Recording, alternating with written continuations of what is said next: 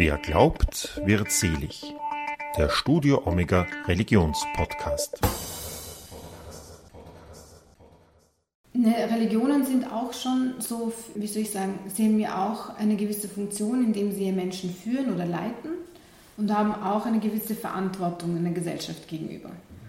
Und da müssen sie, also ich, ich glaube, es ist eben so wie die Politik, auch mehr sich zurücknehmen, mehr zusammen, also dieses Zusammensein mehr ausleben und mehr kommunizieren und auch aufzuzeigen, wenn Dinge so, wenn Dinge nicht funktionieren. Den Mut haben zu sagen, nein, so nicht. Herzlich willkommen zu einer neuen Folge von Wer glaubt wird selig, der Studio Omega Religionspodcast, sagt Udo Seelofer. In unserem Podcast porträtieren wir Menschen und begleiten sie auf ihrem Lebens- und Glaubensweg. März 2020. Jeden Tag um 18 Uhr stehen Tausende von Menschen auf ihren Balkonen oder am offenen Fenster und klatschen. Sie klatschen für die Personen, die während des Lockdowns die Infrastruktur des Landes am Laufen halten. Pflegekräfte, Bauarbeiter, Pädagoginnen, Supermarktangestellte etc. Wenn man sich die Stimmung heute ansieht, dann hat sich diese komplett gedreht. Die Menschen sind aggressiv, vor allem Pflegekräfte werden immer wieder attackiert. Die Autorin Luna Al-Musli porträtiert in ihrem Buch Klatschen reicht nicht, System hält Ihnen im Porträt, erschienen im September 2021 im Leikam Verlag, genau diese Menschen. Ich habe mich mit ihr mit FFP2-Maske im Büro der katholischen Presseagentur in Wien getroffen. Im Gespräch erzählt mir Al-Musli, warum Klatschen aus ihrer Sicht nicht ausreicht, wie wir als Gesellschaft nach der Pandemie wieder zueinander finden können und welche Rolle die Religion dabei spielen kann. Wie definierst du denn persönlich den Begriff Systemheld oder Systemheldin? Also es sind die Menschen, die jetzt vor allem in den letzten zwei Jahren, also während der Corona-Krise, für andere Menschen da waren und die in Berufen sind, die körperlich und psychisch extremst belastend sind. Und die ohne sie das System, in dem wir leben, nicht funktionieren würde. Also es sind Leute, die eigentlich so, würde ich sagen, das Leben aufrechterhalten irgendwie oder den, den Prozess. Das sind irgendwie so von, von Menschen, die in den Krankenhäusern wohnen. Das sind all die Menschen, die man nicht digital irgendwie ersetzen kann. Also Krankenschwestern zum Beispiel. Genau, Reinigungskräfte, Menschen, die zum Beispiel im Lager arbeiten, Menschen, die in den in, in Heimen arbeiten, Menschen, die Kinderbetreuung machen oder auch Bildung leisten. Es sind aber auch zum Beispiel die Menschen, die in, irgendwie den Müll wegräumen und so. Also es sind lauter Berufe, finde ich, die jetzt nicht ersetzbar sind und die aber auch soziale Arbeit leisten, weil dieses Menschliche nicht durch einen Roboter oder so ersetzt werden kann und aber auch nicht durch Homeoffice ersetzt werden kann. Ah, dein voriges Buch, also als Oma, Gott und Britney sich im Wohnzimmer trafen, hat ja ganz andere Thematiken behandelt. Wie ist es denn dazu gekommen, dass du jetzt dieses Buch, also Klatschen reicht nicht, geschrieben hast? Also es hat mich deswegen auch beschäftigt, weil ich in einer Familie irgendwie aufgewachsen bin, wo, wo meine anderen Familienmitglieder alle irgendwie in so systemrelevanten Berufen sind oder Systemheldinnen sind. Also sei es jetzt irgendwie meine Schwester, die als Kindergartenpädagogin arbeitet, meine Mutter, die als Sozialarbeiterin tätig ist oder meine Tante im Krankenhaus und, meine An und mein Onkel auch und ähm, meine andere Tante irgendwie als Lehrerin äh, tätig ist. Also ich habe ja immer schon irgendwie so mitbekommen, wenn wir uns irgendwie getroffen haben, wie über die Jahre ähm, die Belastung steigt. Also so, wie viel sie irgendwie geben müssen oder wie viel sie auch von ihrer Energie und so opfern müssen für diesen Job, weil sie ihn auch irgendwie gerne machen. Und es hat sich dann aber plötzlich dann auch so extremst verändert, finde ich so ganz am Anfang von Corona, wo man irgendwie nicht so genau gewusst hat, was wie ist und so. Und dann hat es mich geärgert, weil ich das Gefühl hatte, okay, man hat jetzt irgendwie dann für sie geklatscht und so und es gab dann ganz viele Artikel in den Nachrichten über, über eben Pflegepersonal und dass sie total überlastet sind und dass sie an ihre Grenzen kommen und so. Und dann kam halt nichts. Also es kam keine keine politischen Veränderungen, keine Gehaltserhöhungen, kein gar nichts. Dass man wirklich am System rüttelt und sagt, okay, anscheinend so, wie es bisher läuft, funktioniert das nicht. Und es sind ja auch laute Berufe, die jetzt nicht irgendwie erst seit zwei Jahren belastet sind, sondern das sind lauter Probleme, die schon vor 10 oder 20 Jahren schon bereits diskutiert wurden. Aber man hat einfach darüber hinweggesehen, weil es noch nicht so kritisch war oder weil man nicht so sehr davon abhängig war. Und vor allem ist es ja so, die Stimmung hat sich jetzt ja komplett gedreht auch. Also jetzt am Anfang hat man um 18 Uhr geklatscht und so, war auch schön irgendwo. Ja. Mal, viele, die klatschen würden, würden wahrscheinlich denen auch eine Gehaltserhöhung geben, wenn sie was zu sagen hätten. Und heute werden sie auf der Straße angegangen, ja. die Pflegekräfte ja. zum Beispiel. Wie geht es dir da, wenn du sowas liest? Ich weiß nicht, was uns fehlt. Ist es jetzt irgendwie so die Menschlichkeit, dieses Zwischenmenschliche? Ich meine, irgendwie kann das ja nicht wahr sein. Vielleicht haben wir auch unsere, ein bisschen von unserer Empathie verloren, weil wir in den letzten zwei Jahren mit, nicht mehr mit so vielen Menschen in Kontakt waren. Ich weiß es nicht. Aber irgendwie tut es schon weh. Weil ich denke mir so, irgendwie die, die Menschen, die ich jetzt im Buch interviewt habe, man hat dann irgendwie gemerkt, sie machen ja ihren Job extremst gern. Also sie machen ihn wirklich so mit Liebe und Hingabe und setzen sich voll dafür ein. Aber irgendwann kippt es dann, weil sie nämlich auch andere Verpflichtungen haben ihrer Familie gegenüber oder ihrer, also ihrem eigenen Leben gegenüber.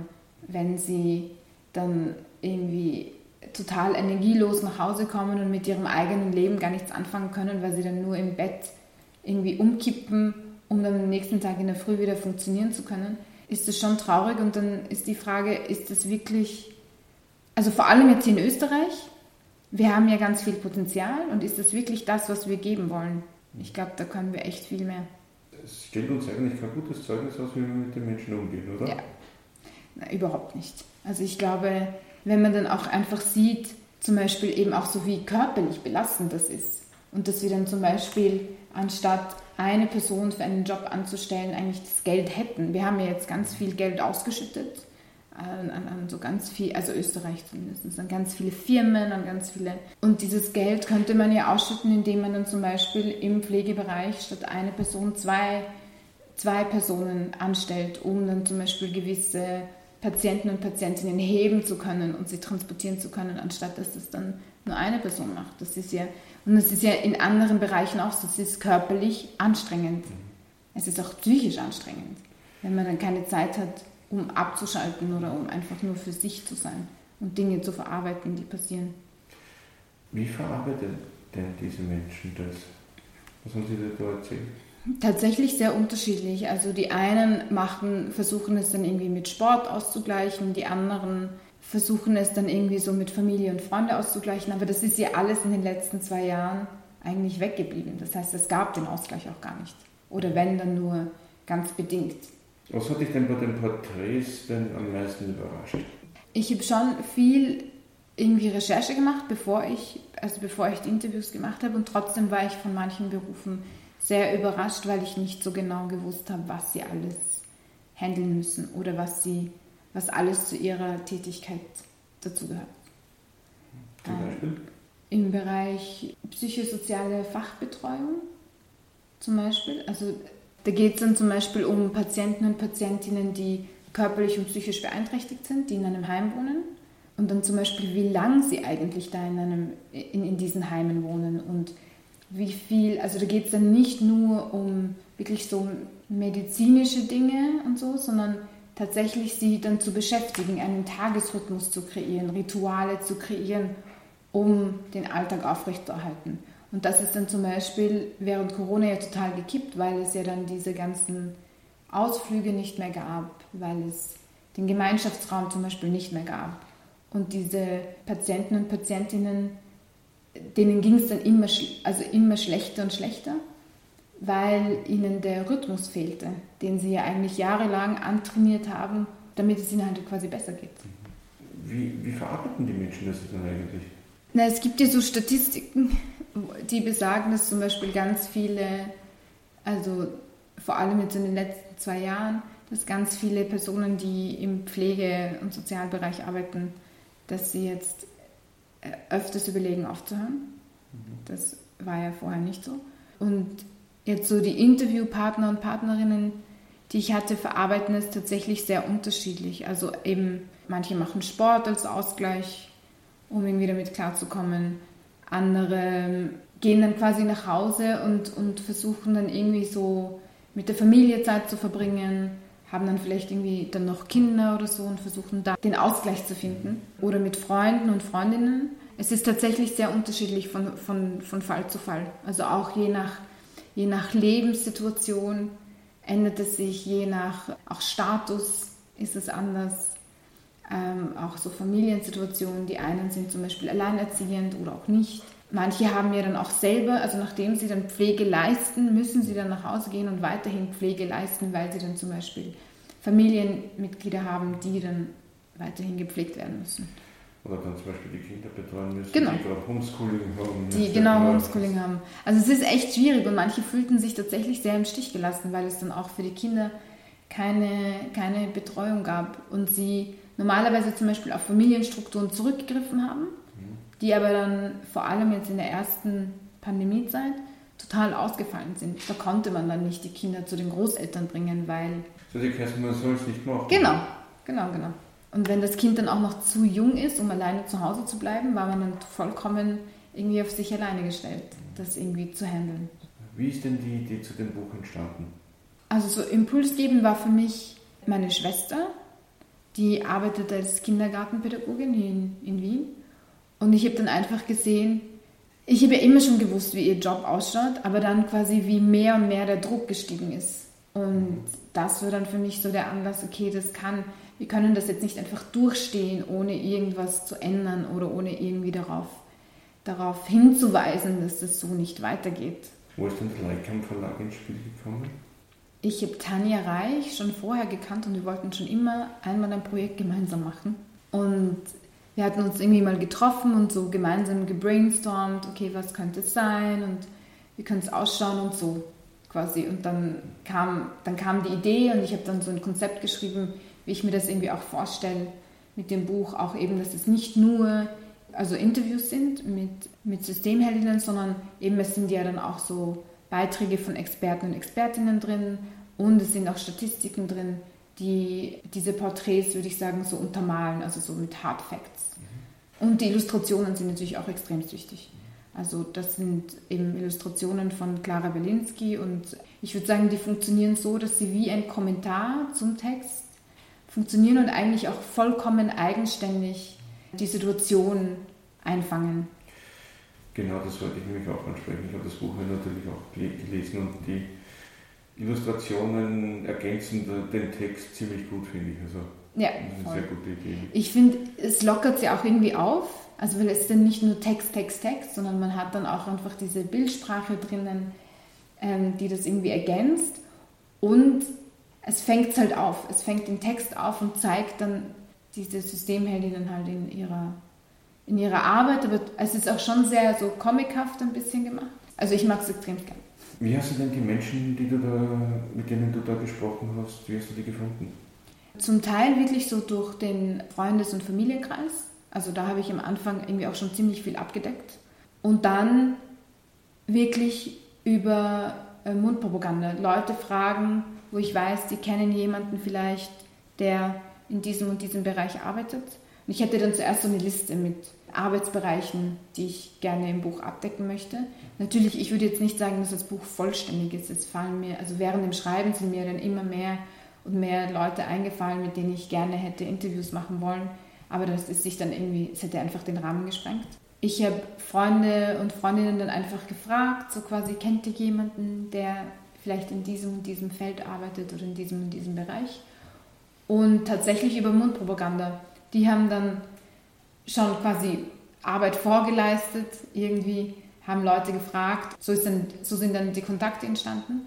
Und ich glaube schon, dass das sehr geholfen hat, weil ich das Gefühl hatte, dadurch, dass dann jemand, den Sie kennen, vorher gebürgt hat, sozusagen, dass ich jetzt irgendwie eine nette Person bin und dann irgendwie auch schon ein bisschen über das Projekt erklärt hat, bevor ich ins Spiel kam, hatte ich das Gefühl, dass die Personen, die ich interviewt habe, sich auch sehr darauf, auf das Interview eingelassen haben und sich so geöffnet haben und auch wirklich so erzählt haben und es war so ein Vertrauensverhältnis da. Wie bist du denn auf die Berufe gekommen? Also ich war total überrascht, ich habe zum mhm. Beispiel gar nicht gewusst, was ein Eisenbieger eigentlich genau macht. Also also ich habe eben diese Liste gemacht und eben ich wollte dann zum Beispiel auch jemanden haben, der am Bau arbeitet. Und somit ist der Eisenbieger irgendwie ins Spiel gekommen. Aber auch so, dass da auch so Berufe zum Beispiel drinnen sind wie jemand, der für den Lieferservice Lieferungen macht, mhm. irgendwie drinnen ist, weil die haben ja dann auch so ganz prekäre Arbeitsbedingungen, aber auch wirklich so von der Post bis hin zum Lager. Also das ist nicht nur, weil man glaubt dann immer, oder das ist das, was halt man am öftesten irgendwie in den Zeitungen liest, es geht dann immer nur um Krankenpersonal oder so um Pflegepersonal. Aber eigentlich sind es viel mehr. Und da gibt es noch eben andere, die genauso wichtige Arbeit leisten. Welche Gemeinsamkeiten haben die Porträtierten denn? Ich hätte schon das Gefühl, dass sehr viele ihren Job gerne machen. Also jetzt nicht alle, aber sehr, sehr viele auch den Job machen für diese Sinnhaftigkeit oder sie fühlen sich ja auch durch den Job irgendwo erfüllt. Als ich dann immer gefragt habe, okay, was sind denn jetzt die, was sind die Forderungen, was wollt ihr?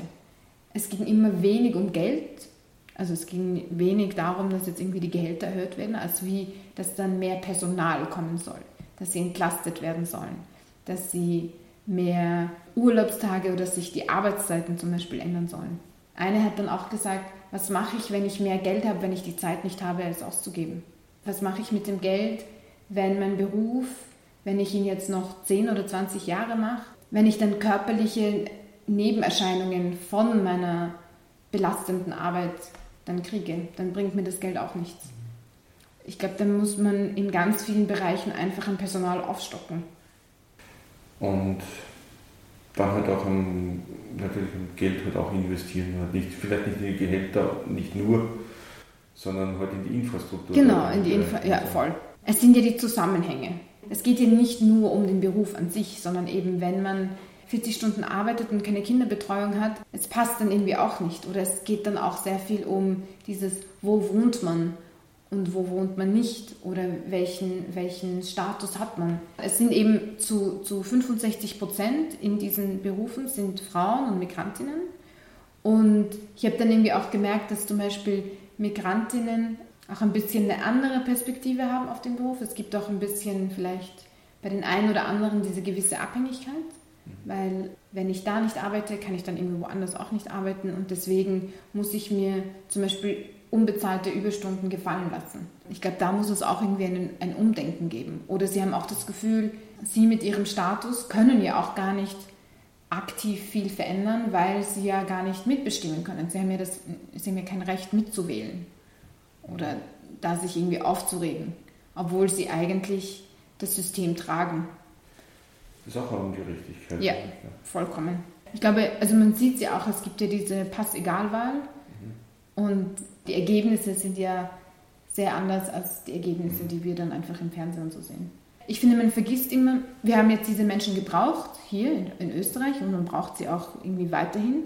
Ich finde nur, man muss ihnen auch das Recht geben, die Stadt genauso mitzugestalten. Weil sie leben auch hier und leisten ihren Beitrag, zahlen ihre Steuern, schicken ihre Kinder in die Schule. Und wie wir jetzt gesehen haben, in der Pandemie, wenn es hart auf hart kommt, wenn die alle kündigen würden und sagen, okay, tschüss, baba. Es wird schon reichen, wenn die alle einen Tag streiken würden. Voll. Ja. ja, tatsächlich. Also es ist irgendwie auch ein Armutszeugnis, dass man davor Angst hat, dass sie mitbestimmen. Jetzt haben wir vorher gesagt, was die Gemeinsamkeiten von den Porträtierten waren. Was unterscheidet sie denn? Also ich hätte schon das Gefühl, dass es mir, dass es mir gelungen ist, Menschen zu porträtieren, die ich auch in unterschiedlichen Lebensphasen sind. Also es gibt dann diejenigen, die erst noch nicht so lange im Beruf drinnen sind und diejenigen, die halt wirklich so in einem Jahr in Pension gehen. Und da hat man dann irgendwie auch gesehen, dass sie die gleichen Herausforderungen haben. Aber was sie unterscheidet, ist zum Beispiel, wo sie wohnen. Also ich finde nämlich, das Wohnraum, es ist immer anders, wenn man dann einen, ob man dann mit einer Familie zusammen wohnt, ob man in einer WG wohnt, ob man alleine wohnt, ob man in einer Wohnung wohnt, die einem gehört oder man zum Beispiel, weil man noch irgendwie sich noch keinen eigenen Wohnraum leisten kann, man zum Beispiel in einem Zimmer ist, wo dann noch fünf andere drinnen wohnen. Das hat vor allem in Corona auch einen Unterschied gemacht, weil man sich ja dann halt überhaupt gar nicht mehr zurückziehen können. Es macht auch das sich isolieren, die Kontakte beschränken, schwieriger, wenn du dann noch fünf Leute aus komplett unterschiedlichen Bereichen hast. Natürlich, natürlich. Das ist ja schnell ein Problem. Das ist dann schnell, ja voll. Und so entstehen dann eben so Cluster. Hm, was hat sie noch unterschieden voneinander? Ihre Lebenssituation, ob sie dann die Arbeit annehmen müssen, weil sie dann zum Beispiel von der Arbeit abhängig sind, weil sie dann zum Beispiel nicht auf, das, also nicht auf soziale Hilfe zurückgreifen wollen. Und aus diesem Grund werden auch manche von den Arbeitgeber und Geberinnen ausgenutzt. Sie wissen, die Person wird nicht kündigen, weil sie nicht auf soziale Hilfe zurückkommen möchte. Dann werden sie irgendwo ausgebeutet, weil die auch wissen, dass sich die Person nicht mit den Gesetzen genau aus, auseinandergesetzt hat oder nicht weiß, was sie was ist erlaubt und was ist nicht erlaubt und wie ist es denn mit Überstunden und wie ist es denn mit, mit Kurzarbeit, was heißt das genau? Geht man dann trotzdem 40 Stunden oder nicht? Da habe ich dann irgendwie auch gemerkt, dass es, dass es schon auch so Fälle gab, wo äh, trotzdem Fett einkassiert worden ist von der Hilfe vom Staat. Die Person, also die, die Arbeitnehmer und Nehmerinnen wurden dann in, in Kurzarbeit geschickt und trotzdem mussten sie halt Vollzeit arbeiten und haben halt wenig Gehalt bekommen. Wäre es wichtig, dass du in solchen Bereichen dann mehr Aufklärung gibt, welche Rechte, dass man als Arbeitnehmerin oder Arbeitnehmer auch hat? Ja, voll. Ich finde, also dass diese Beratung auch in einfacherer Sprache irgendwie übersetzt wird, mhm. weil es ist auch für mich als jemand, der jetzt irgendwie gut Deutsch spricht und so, manchmal, wenn es dann um diese Dinge geht, habe ich immer das Gefühl, okay, da wird jetzt in einem, in einem Fachjargon irgendwie geschrieben und Dinge erklärt, wo ich dann auch stocke und mir denke, ich verstehe es jetzt irgendwie wirklich nicht. Und auch vor allem, dass es in anderen Sprachen außer Deutsch gibt. Es ist, es ist total wichtig, weil die Arbeitnehmer und Nehmerinnen nicht immer nur deutsche Muttersprache sind. Vor allem, das ist dann oft so dieses typische Beamtendeutsch, ja. wahrscheinlich mit Schachtelsätzen. Schach, genau. Ja. Sätze, die dann über eine Seite lang gehen, wo man dann irgendwie dreimal irgendwie sich überlegen muss, okay, und wo ist jetzt der Verb und so. Finde find ich ja auch schwierig. Finde ich auch extrem schwer. Und es ist dann befremdlich, weil man irgendwie das Gefühl hat, man, man, man versteht ja die Begriffe nicht. Man könnte den Satz ja viel, viel einfacher äh, irgendwie ausdrücken. Du hast einmal in einem Interview gesagt, dass dein Buch nicht nur von Erwachsenen gelesen werden soll, sondern dass auch total wichtig wäre, wenn es zum Beispiel in der Schule gelesen ja. werden würde. Warum wäre das in deinen Augen gut? Also auch vor allem deswegen, weil ähm, Jugendliche jetzt gerade heranwachsen, um dann auch Gesellschaft mitzugestalten und mitzubestimmen. Und ich finde es, wir reden ja einfach nicht darüber, wir reden, wir reden selten darüber oder finde ich nicht oft genug, wie sich das System verändern sollte. Mhm. Auch, in die, auch in diesen Dingen, wenn es um Arbeitsrecht geht und wenn es um Personalaufstockung geht in diesen Berufen. Und irgendwo, glaube ich, ist, ist jeder Jugendliche oder, oder auch irgendwo betroffen, weil man hat dann halt, vielleicht ist es die Nachbarin oder der Onkel oder die Tante oder vielleicht sind es die eigenen Eltern oder die Geschwister, die in einem dieser Berufe irgendwann einmal waren oder sind. Oder auch, man hat ja jeden Tag persönlichen Kontakt zu diesen Berufen. Wenn ich irgendwie zum Supermarkt gehe, steht dann dort halt jemand an der Kasse, um vielleicht auch mehr zu reflektieren und vielleicht auch sensibler umzugehen und auch irgendwie so Empathie zu entwickeln für die anderen Menschen, was sie alles leisten. Es ist dann nicht nur auf, an der Kasse stehen, sondern es ist auch viel mehr. Das gleiche gilt aber auch für das Krankenpersonal. Welche Rückmeldungen hast du denn schon auf das Buch erhalten? Sehr viel Positives was mich irgendwie sehr glücklich macht. Ich habe irgendwie schon gemerkt, okay, es gibt diesen Drang, darüber zu sprechen und darüber zu reden und diese Themen wirklich offen zu legen. Ich weiß nur nicht, ob es jetzt so von der politischen Seite der Drang herrscht, diese Dinge zu lösen. Ich glaube, es ist ein bisschen in Österreich so nah, das wird, also so, ja, das wird schon irgendwie. Das läuft Das schon. läuft schon und so. Und dann gesehen, ja, wir müssen ja nur die Pandemiezeit überstehen, dann geht es eh wieder zurück zu so, wie es war. Aber dass sie nicht verstehen, dass so, wie es war, auch nicht okay war, weil da ja schon das Problem war. Und dass man sich tatsächlich auch so nachhaltige Konzepte überlegen muss, wie man diese Berufe trotzdem noch weiterhin schmackhaft macht. Weil was machen wir, wenn es dann keine mehr, keine mehr gibt? Und das sieht man zum Beispiel eben in, in Kindergärten, ist es bereits schon das Problem. Es gibt, bei meiner Schwester gibt es Stellen, die seit einem Jahr oder zwei Jahren jetzt mittlerweile nicht nachbesetzt wurden. Und trotzdem die gleiche Kinderanzahl, aber mit weniger Personal. Und das heißt auch, dass der Druck steigt und dass diese Personen, also oder die, die Arbeitnehmerinnen, eigentlich doppelte Arbeit leisten. Die Arbeit für zwei. Was dann auch dazu führt, dass es in diesen Berufen sehr viel Burnout gibt. Ja. Und auch vor allem Burnout in jungen Jahren. Also irgendwie, es sind dann Leute, die gerade mal eingestiegen sind und dann nach drei, vier Jahren irgendwie an, an Burnout leiden. Das kann nicht normal sein. Und ich glaube, das ist das Problem, dass man irgendwie jetzt davon ausgeht, naja, jeder von uns wird dann, ich weiß nicht, mit 30 oder 35 oder so, Burnout gehört zur Laufbahn dazu. Nein, Burnout gehört nicht zur Laufbahn dazu. Also ich finde, wir tun, wir tun so, als ob wir total fortschrittlich wären und irgendwie also auf die Menschen aufpassen, aber in der Tat schaut das anders aus. Also ich glaube, fortschrittlich wäre tatsächlich im System etwas zu verändern, damit Menschen nicht an Burnout leiden oder damit Menschen auch Zeit haben, irgendwie ihre Freizeit wirklich zu genießen und für ihre Familie, Kinder und Freunde und so da zu sein, für sich selbst da zu sein. Da müsste man allerdings dann das, das System ja wirklich bei der Wurzel packen, denn die Jobs sind ja wichtig. Also die Jobs sind ja wichtig und sie sind ja auch, also ich, ich merke ja, ich habe ja auch gemerkt, die Leute machen sie auch wirklich gern. Das sind Jobs, die auch etwas zurückgeben. Das ist halt immer die Frage, auf welche Kosten. Und würde man sagen, okay, man setzt die Stundenanzahl zurück, es gibt dann keine 40 Stunden mehr, es gibt dann nur noch mehr weniger, es gibt mehr.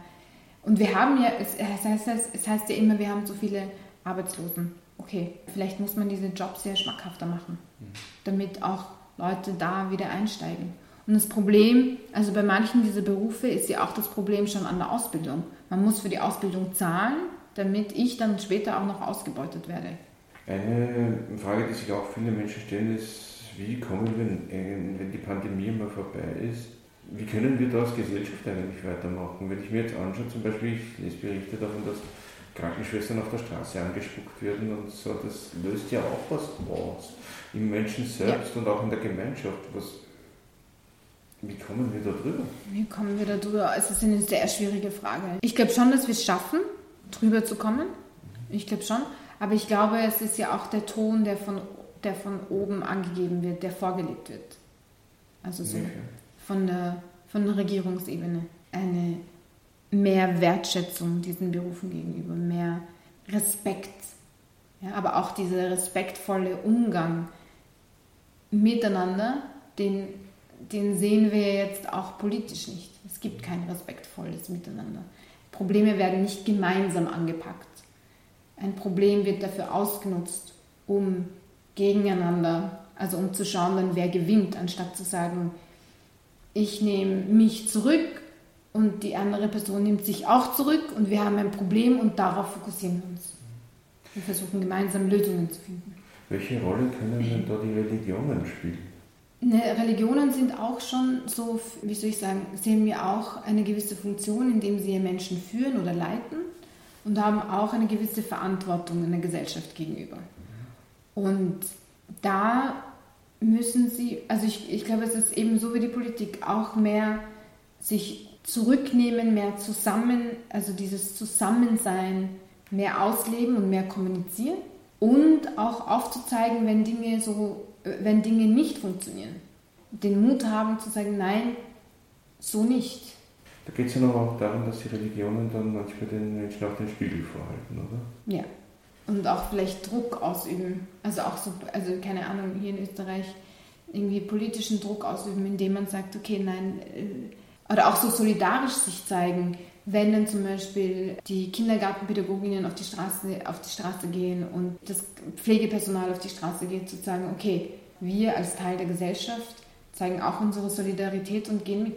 Das Gemeinsame halt betont. Genau, das Gemeinsame betont. Weil irgendwo, es betrifft uns ja auch, es betrifft ja jeden von uns. Es ist egal, welche Religion oder welche, woher man kommt. Wenn ich ins Krankenhaus gehe, betrifft es mich auch und da hoffe ich auch, dass, die, dass das Krankenpersonal nicht komplett überlastet ist und ich dann schnell natürlich drankomme und so gepflegt werde wie nach besten Standards.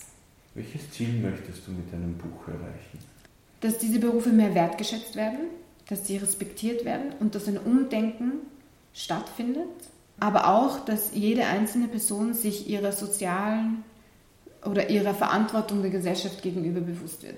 Es ist nicht nur ein individuelles Problem einer Berufsgruppe, sondern es sind Probleme, die uns alle als Gesellschaft angehen.